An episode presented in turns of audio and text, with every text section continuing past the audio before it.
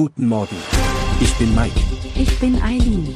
Sie hören den Cashflow Podcast auf Spotify, Apple, Amazon. Und überall, wo es gute Podcasts gibt.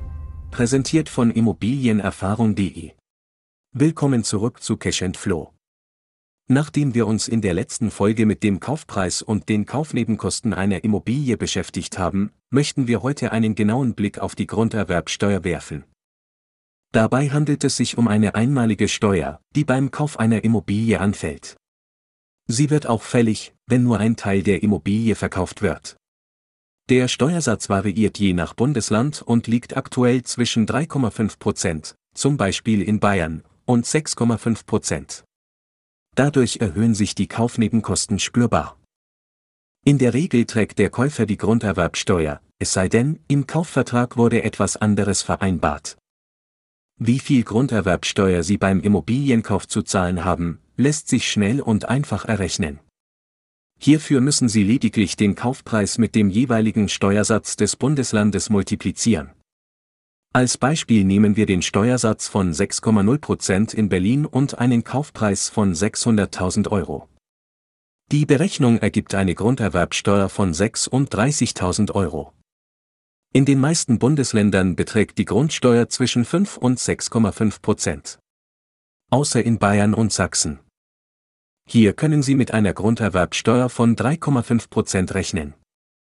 Um Ihnen bei der Berechnung dieser wichtigen Steuer zu helfen, haben wir Ihnen unseren kostenlosen Grunderwerbsteuerrechner zur Verfügung gestellt. Mit diesem praktischen Tool können Sie ganz einfach offline und jederzeit die Grunderwerbsteuer für alle 16 Bundesländer berechnen. Für den Download der Tabelle und weitere kostenlose Vorlagen besuchen Sie einfach unsere Webseite immobilienerfahrung.de.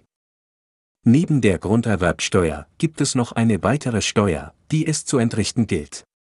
Diese nennt sich die Grundsteuer. Im Gegensatz zur Grunderwerbsteuer, die nur einmalig beim Kauf anfällt, wird die Grundsteuer als jährliche Zahlung von Ihnen als Wohnungseigentümer erhoben.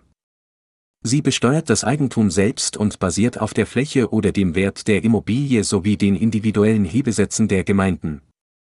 Wie bereits erwähnt handelt es sich bei der Grunderwerbsteuer um einen wesentlichen Bestandteil der Kaufnebenkosten, der erheblichen Einfluss auf Ihr Budget haben kann.